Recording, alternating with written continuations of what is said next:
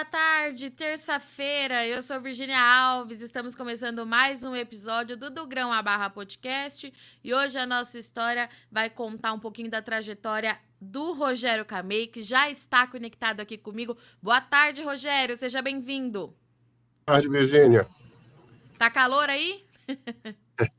nem, nem se, dá nem para descrever, Virginia. Isso aqui tá. Minha esposa lá de, de Barretos. Sim. É, calor de Barretos tá, tá fichinha aqui. Parecendo é, tá complicado. Eu tô te perguntando porque essa tem sido a nossa pauta dos últimos dias, né, Rogério? Falar do calor que tá fazendo aqui em São Paulo. Tá muito forte. Tá muito forte. Mas, mas vamos lá contar um pouquinho da sua história, porque pelo que eu tava vendo aqui, você é a terceira geração é, de uma família produtora de cacau, trabalha hoje com chocolate, mas a sua formação você é engenheiro mecânico, é isso mesmo? Isso, Virginia. Na realidade, assim, eu sou, eu costumo dizer que eu sou assim, mais brasileiro que eu é difícil. É, eu sou mineiro, nasci em Minas, em Belo Horizonte, mas é, já só nasci lá porque a médica da minha mãe era lá de, de BH é, e já fui para Bahia. Né? Com menos de um mês de idade, eu já estava na Bahia. Eu fui criado na Bahia, em Itabuna, depois em Salvador. É, e saí da Bahia para fazer faculdade aqui em São Paulo. Fiz USP, aqui em São Carlos. Desculpa, a gente tem que beber um pouquinho de água para segurar. Uh, e fiz engenharia mecânica lá. Uh, trabalhei quase 20 anos na indústria automotiva, né? Mercedes, Volks. Uh, então a gente, eu tenho essa, esse background aí em engenharia mecânica. Só que a família lá na Bahia, nós somos produtores de cacau. Então, na realidade, eu deixei a Bahia para é, sair da Bahia para estudar, vim estudar aqui em São Paulo, trabalhei aqui em São Paulo. Mas, em um determinado momento, eu parei, não estava satisfeito com, com a carreira de engenharia é, e voltei para a Bahia para tomar conta da fazenda. Né? Então, essa é, é a base da, da história, mais ou menos essa daí. É, e eu costumo dizer assim, a, a sobreviver hoje em dia com cacau o cacau commodity, né, o cacau bulk, é muito complicado. Né? Cacau que até a década de 80 era um, uma agricultura, era um produto extremamente rentável. Da década de 90 para cá, cada vez mais é desafiador trabalhar com cacau, né? por conta da produtividade que caiu, por conta de doenças, é, por conta de falta de apoio. Né? Se a gente pega o resto da agricultura no Brasil, o que a Embrapa né, e outros institutos até fizeram pelo produtor, né, para aumentar a produtividade, deu todo subsídio para você conseguir tirar mais do mesmo espaço, no cacau foi o contrário. Né? A, a estrutura de pesquisa para o cacau nos últimos 30 anos foi sucateada. Hoje em dia, o pessoal que permanece nessa estrutura, a gente pode até considerar que é herói, porque eles trabalham praticamente sem é, subsídio nenhum. Sim. Então, o que, é, voltando para a minha história, desculpa, eu divaguei um pouco aqui, o que a gente, é, o que eu quis fazer foi voltar para lá, mas é, ao mesmo tempo ter um, um, valor agregado maior pelo cacau que a gente trazia da, da fazenda, né, que a gente conseguia é, tirar da fazenda. Então a gente foi melhorando a qualidade desse cacau aos poucos e surgiu a ideia de trabalhar com o chocolate também, quer dizer, verticalizar a produção para chegar no produto que a gente consegue realmente agregar valor, porque no fundo o público em geral não consome cacau, consome chocolate. Então a gente vai fazer chocolates também. Né? Isso foi em 2015, a gente teve a ideia de montar a fábrica, a gente começou a brincar, os primeiros equipamentos chegaram em 2015. Efetivamente, a gente abriu a fábrica é, durante o ano de 2016, no local que estamos hoje, em 2017. E, Rogério, eu vou pegar é, o gancho que você trouxe dessa dificuldade que a gente tem é, em investimento e se manter é, na atividade enquanto cacau commodity para entender qual era a realidade da fazenda quando você chegou por lá, né? Como é que foi essa transformação? Como era quando você chegou e qual é o seu perfil hoje de produção? Então, Virginia, assim, vamos lá. É, nós temos uma, quando eu falo nós, a, a fazenda, né, a família, Sim. a gente tem uma grande, é, uma grande vantagem, né, uma sorte que a gente teve é, é, em relação à maior parte das fazendas é, lá da Bahia, é que é, como tanto eu quanto minha irmã, nós saímos de casa é, muito cedo, fizemos faculdade, nos tornamos independentes financeiramente da, da fazenda. É, a minha mãe, que era quem tomava conta da fazenda, ainda participa, ela ficou livre. Então ficou só ela, e com isso daí ela conseguiu ter um, um, um grau de despesa pessoal muito baixo. Então ela não dependia tanto do que a fazenda fornecesse para ela, né? É, mas da década de 90 até os anos 2010 por aí foi uma época muito difícil, né? É, foi o que, que o produtor lá na Bahia aprendeu a, a muitas duras penas, né, a se adaptar com a realidade da vassoura de bruxa. É, acho que não vale a pena a gente entrar tanto no, no, mérito aí de todo esse histórico, que é bastante longo, mas o fato é que é, isso daí passou por é, clonagem de cacau, passou por, inicialmente passou por procedimentos é, é, de controle da vassoura de bruxa que eram extremamente é, custosos e não deram certo, na realidade, muito pelo contrário, um deles ajudou a dizimar a, a plantação, quer dizer, matou mais cacau do que qualquer outra coisa, né? Foi uma poda muito agressiva que foi sugerida. É, então, tudo isso daí trouxe é, é, para o produtor de cacau lá na Bahia cada vez mais dificuldade financeira para você conseguir sustentar uma produção é, é, contínua. Né? Então, todo ano você tinha menos dinheiro para reinvestir no ano seguinte. E é, uma boa parte dos produtores entrou em banco, pegou empréstimo e não foi capaz de pagar esses empréstimos, porque a produção continuou caindo. É, então, foi uma bola de neve aí que foi crescendo demais e de uma forma bastante perversa. Né? É, lá na fazenda, como eu já falei, a gente teve essa sorte que a gente nunca entrou em banco, a gente não se endividou. É, então a gente conseguiu é, enfrentar essa queda de produção de uma forma muito menos dramática do que aconteceu talvez com a maioria do, dos produtores lá. É, quando eu voltei para a Bahia em 2014, a fazenda estava de pé. Né? É, é, a fazenda nunca deixou de ser assim por alguns anos, ano aqui, ano ela é, dá prejuízo, continua dando prejuízo até hoje. Esse ano, por conta do preço, do valor do cacau commodity, que está em pico, né? Tá o último valor Sim. É, absoluto, né? Não o valor corrigido, mas o valor absoluto é o maior dos últimos 30 anos, se não me engano. Está batendo 4 mil dólares aí na, lá em Nova York, a tonelada. Uh, esse ano a gente está tá conseguindo ter uma rentabilidade até boa com o cacau commodity na fazenda mas não é não é o típico, né? Normalmente a fazenda de cacau ela empata. Tem ano que dá um pouquinho, tem ano que tira um pouquinho. É, então, é, tínhamos antigamente do produtor, né, do, do, do, produtor de cacau como um, uma pessoa é, altamente rica, né, com, com, com lucro imenso. Isso já não é já não é verdade há pelo menos 30 anos, né? Então, o, o, como eu falei, a forma que a gente, para tentar é, é, reverter isso daí e conseguir tirar mais da, da, fazenda, inicialmente foi trabalhar com chocolate. Outras ideias surgem. Né? A gente tem um, um, uma situação de monocultura é, no cacau hoje.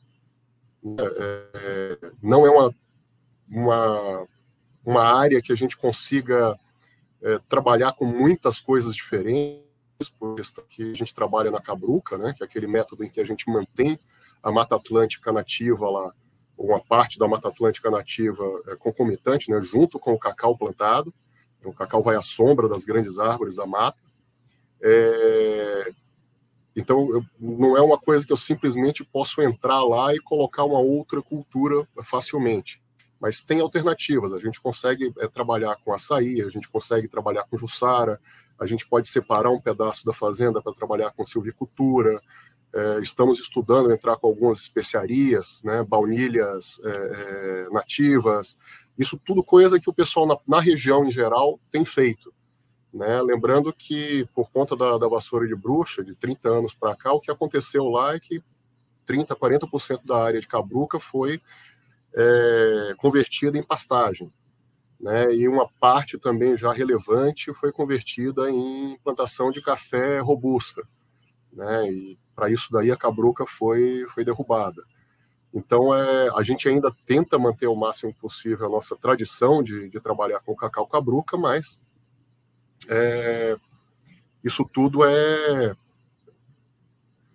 A gente precisa dar um jeito de ter mais rentabilidade por, por área, né, por hectare lá, seja com cacau, seja com alguma outra coisa. O próprio cacau a gente começa a trabalhar, né? Como eu comentei, a gente tem um cacau de, de boa qualidade hoje na fazenda que a gente consegue trabalhar com um preço diferenciado. Isso traz um pouco mais de rentabilidade, é, apesar de ter um custo de produção que é bem mais alto também. É, e não só o custo de produção, né? A grande vantagem de você ter um cacau commodity é que você não tem esforço nenhum de venda. Quando a gente trabalha com cacau fino, né, o cacau especial, é, esse se torna um produto. Então, eu tenho todo um trabalho de marketing. Eu preciso vender esse cacau.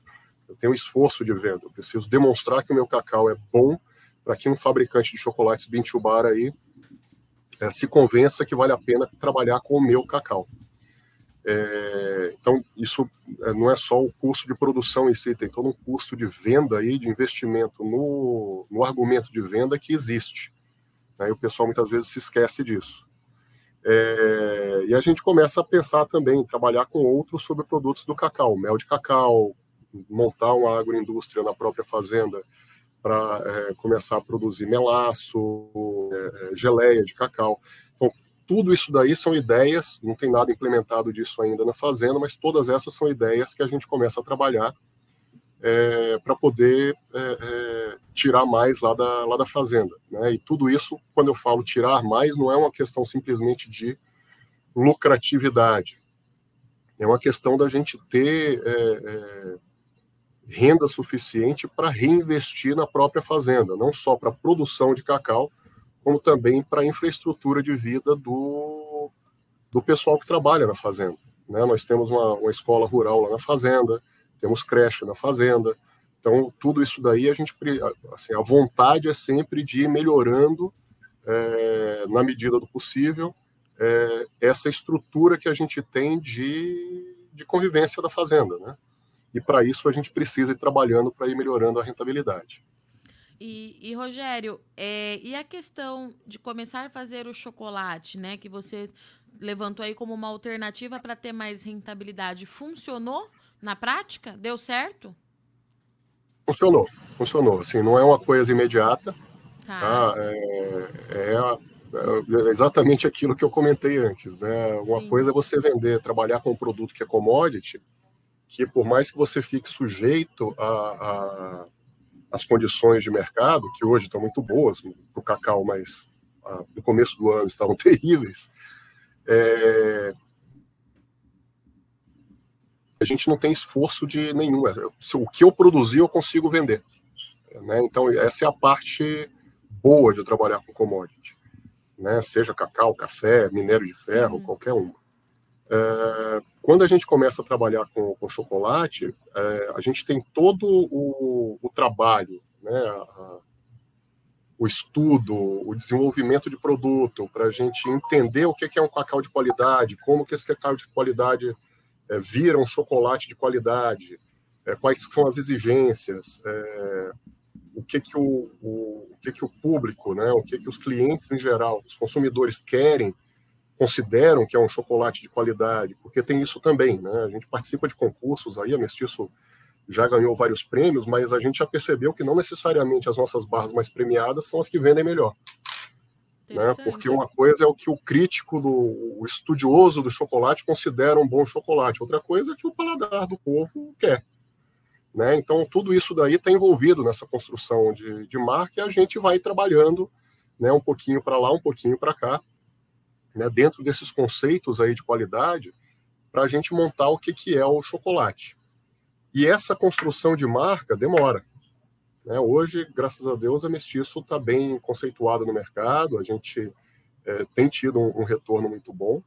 Né? Eu diria que esse ano foi, na realidade, o primeiro ano que é, a, a, fábrica está conseguindo, depois de sete anos, né? foi o primeiro ano que a fábrica conseguiu realmente pagar é, é as despesas da própria fábrica, as despesas do cacau que vem da fazenda, a despesa do do é, minha despesa familiar, né, de casa, né, pagar a escola de filha, tal. Então tudo isso daí, esse foi o primeiro ano que a gente sentiu que estamos firmes, né? Mas é um trabalho de longo prazo, não é uma coisa que, é claro, isso depende do talento do, do empresário, né? Mas é, é, é a gente já percebeu que não é um, um caminho fácil para para crescer, né? Você conseguir é, colocar uma, uma marca, estabelecer uma marca no mercado, dá trabalho. E, Rogério, a gente tem observado é, aqui no nosso podcast que o setor é, de cacau como um todo está muito otimista para esses próximos anos aqui no Brasil, né? Todos eles relatam esse período de dificuldade que você trouxe é, aqui para a gente dos 30 anos, mas há uma expectativa muito positiva, muito puxada também é, pelas características sustentáveis que o cacau tem, que é dele, né? Que a gente consegue usar o cultivo de cacau é, para recuperação de áreas degradadas, inclusive ampliando aí é, o seu leque no mapa, né? Tem cacau em região que a gente nem imaginava que fosse dar certo, mas isso tem se demonstrado ser muito possível e ser uma alternativa aí muito interessante. Mas eu tô te contando tudo isso por quê? Porque eu quero saber se você acha realmente que nós estamos é, nessa espiral positiva, como todo mundo costuma dizer, porque a gente é, precisa ter essas boas intenções, mas a gente precisa ter aqueles investimentos que a gente há tempos não via, né, para esse setor. Precisa tirar tudo isso do papel, aumentando produtividade, consequentemente qualidade, enfim, para atender toda essa demanda, né? O que, que você acha em relação a tudo isso? Sim, Virginia, tem algumas frentes, né? Assim, a gente tem algumas Sim. coisas acontecendo muito interessantes no, no mercado de, de cacau e de chocolates é, aqui no Brasil. A primeira delas é que o, né, se eu parar para pensar, vamos falar assim, cacau commodity para a grande indústria, tá? É, existem novas tecnologias que, que, estão aparecendo aí de controle da, da vassoura de bruxa. É, não sei se, se vão, é coisa que está surgindo esse ano, né? O pessoal começou a trabalhar de uma forma mais intensiva esse ano, inclusive com, pelo que eu entendi, pesquisa que, que teve suporte ou, ou, foi liderada pela Unicamp do ponto de vista científico, claro, com todo estudo de campo lá na Bahia outros estados também. Então, é um coquetel aí de, de é, fungicidas que, que são aplicados aí para o controle da vassoura, tem prometido bastante, o custo ainda é alto, então a gente precisa entender a viabilidade disso na prática, é, para aplicação disso na, no campo. É, isso já é uma boa, uma boa notícia, porque se isso se mostrar, é, se mostrar é, é, com sucesso, aquela bola de neve que eu fui falando, que Sim. a gente perde produtividade, no ano seguinte eu tenho menos dinheiro para investir na produção, isso daí vai derrubando a minha produção até um patamar que fica mínimo, a gente consegue inverter essa lógica e é, é, aplicando o mesmo valor eu consigo tirar um pouquinho mais esse ano, no ano que vem eu tenho um pouco mais, e aí se torna uma bola de neve de crescimento e não de é, destruição, né? Foi o que aconteceu. Então, essa é uma das coisas que, que acontece. Isso eu estou falando muito específico lá para a Bahia. Né? O Pará está é, tá com uma política até de governo é, bastante é, é coerente, bastante é, é, focada no crescimento do cacau lá no Pará, em uma parte porque o Pará tem a vontade, já está se estabelecendo como o maior produtor nacional, mas tem a vontade de se estabelecer de verdade como o maior produtor brasileiro de, de cacau. Por outro lado, porque é, é, uma forma, como você mencionou, o cacau é uma forma de você implementar uma, uma agrofloresta numa região que muitas vezes é, podia ter sido degradada. Então, é uma forma de, re, é, entre aspas, reflorestar, né, o, trabalhar, re, é, é, é colocar uma cobertura verde numa área que muitas vezes era pastagem, muitas vezes uma pastagem até degradada, né? Então você tem condições de recompor uma, um ambiente é, ambientalmente mais responsável, mais sustentável. Então tudo isso daí está acontecendo com bastante força lá no Pará e torcemos para que é, continue fazendo que a coisa funcione muito bem lá. É, São Paulo tá, né, novas fronteiras vão, vão aparecendo, né? O Ceará está produzindo cacau é, é, irrigado lá, fértil irrigado, o, o, oeste da Bahia, né, São Francisco, Vale de São Francisco, está entrando com, com, experiências aí de cacau fertirrigado, São Paulo, aqui na região de São José do Rio Preto, está entrando com, com cacau aí em consórcio com, com seringueira. Então, todas essas, é, essas experiências aí, em algum momento, mesmo que algumas delas possam não se mostrar viáveis no, a longo prazo, é, com certeza isso daí vai, em, algum, em alguma de, algumas delas vão dar certo.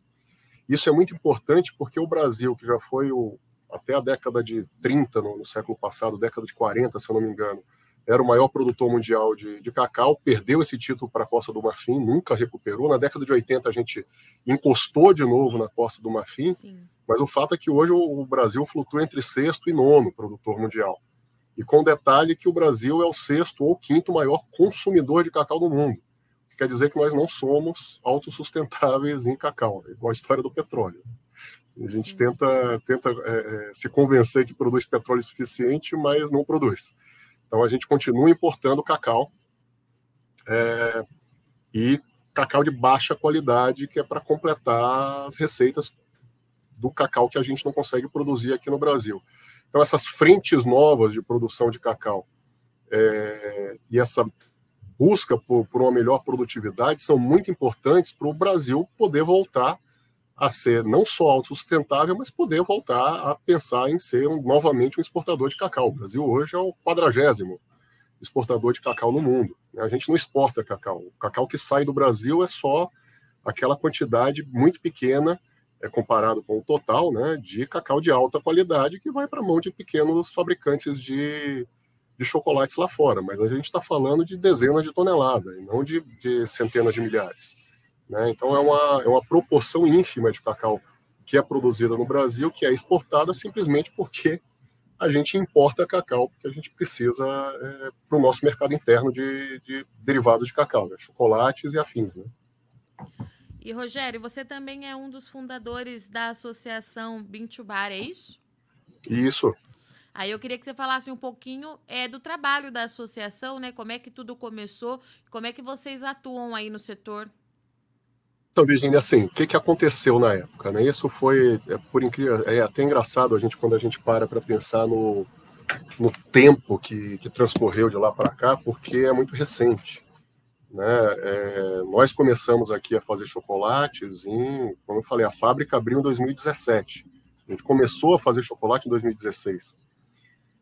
É, e nessa época eram, sei lá, não tinham 10 é, é, fabricantes de, de Bintubar aqui no Brasil na escala que a gente estava mencionando. A gente tinha algumas marcas aí que faziam um pouco maiores. Né? A AMA lá na Bahia, no Gale lá em Santa Catarina, a AMA só Bintubara no Gale, eu não tenho certeza se é, era tudo, toda a produção deles era a partir do grão, não tenho certeza, pode ser que sim.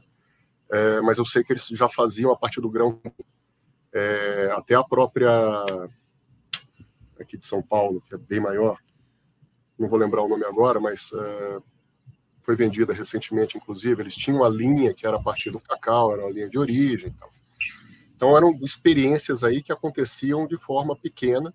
E os bintubar, os artesanais mesmo, é, eram muito poucos. Né? Lá na Bahia tinham dois, lá na Bahia, é, três talvez.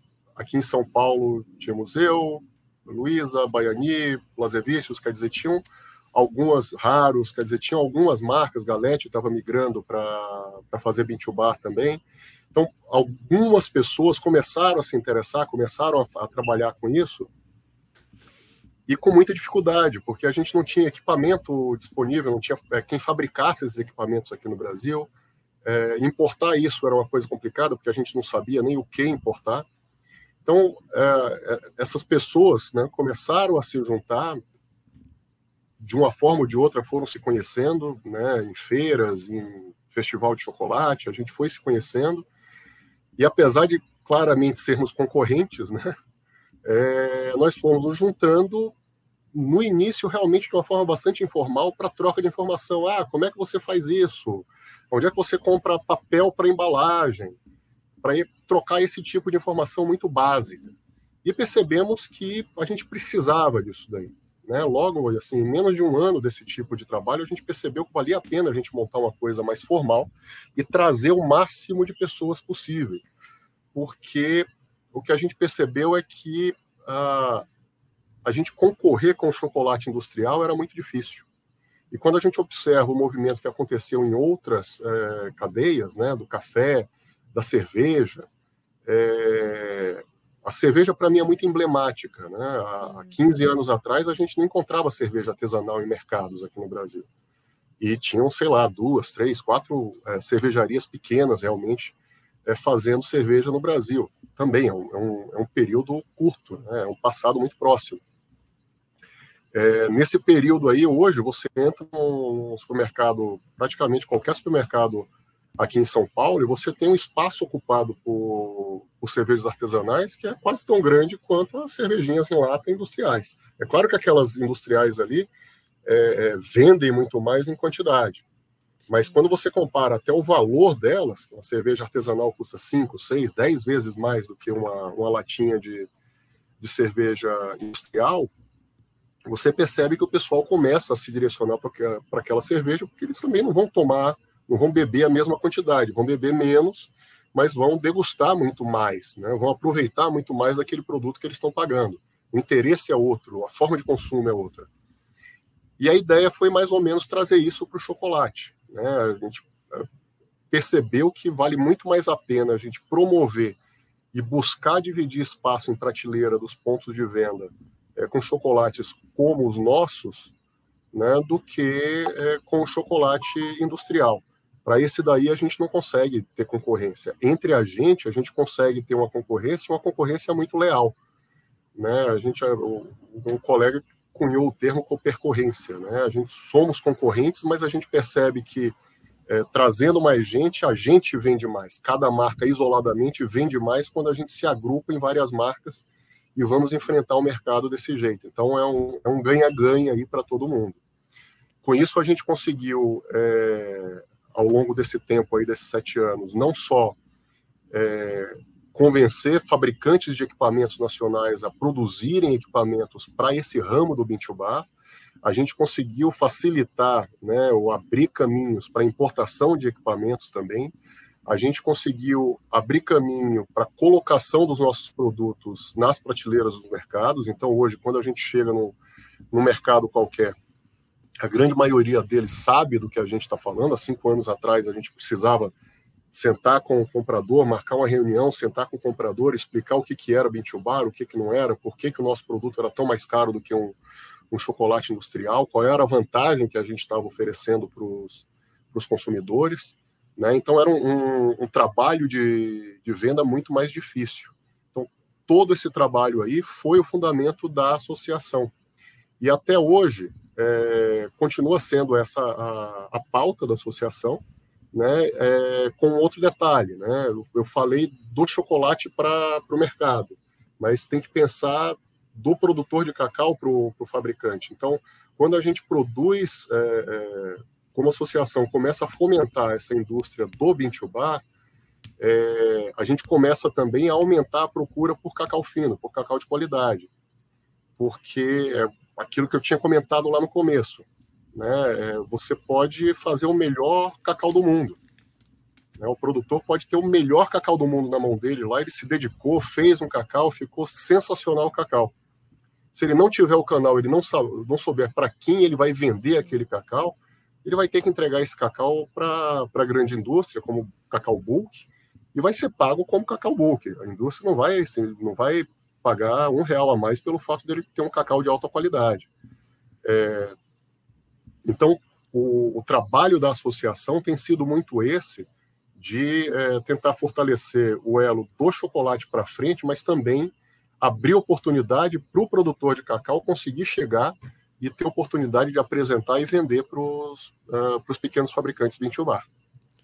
Muito bom. Rogério, obrigada pela sua participação, disponibilidade. Já deixa aqui o convite aberto para você voltar é, mais vezes, trazendo as novidades, os desafios e as oportunidades que o setor ainda é, traz para o produtor, para quem faz chocolate, enfim. Seja sempre muito bem-vindo, viu? Uma boa semana, um bom feriado para você. Para você também, Virginia, espero que você aguente o suporte o calor bem aí. Olha, tá Aqui difícil. a coisa tá, tá pesada. A gente tá, fez uma reforma aqui na fábrica agora, as plantinhas que a gente comprou aqui estão todas murchinhas, tadinhas. Tadinhas. A gente tá tentando ver como é que a gente faz aqui. Vamos Mas é isso aí. passar. Muito obrigado logo. pela, pela oportunidade de, de poder é, mostrar um pouquinho do nosso trabalho, mostrar um pouquinho do que, do que a gente defende. Seja sempre muito bem-vindo, Rogério. A casa é sua. Obrigado, Virginia. Uma boa tarde. E para você que está acompanhando então aqui mais um episódio do Do Grão a Barra Podcast, eu sou Virginia Alves, agradeço muito o Sol de Ex-Companhia e até semana que vem.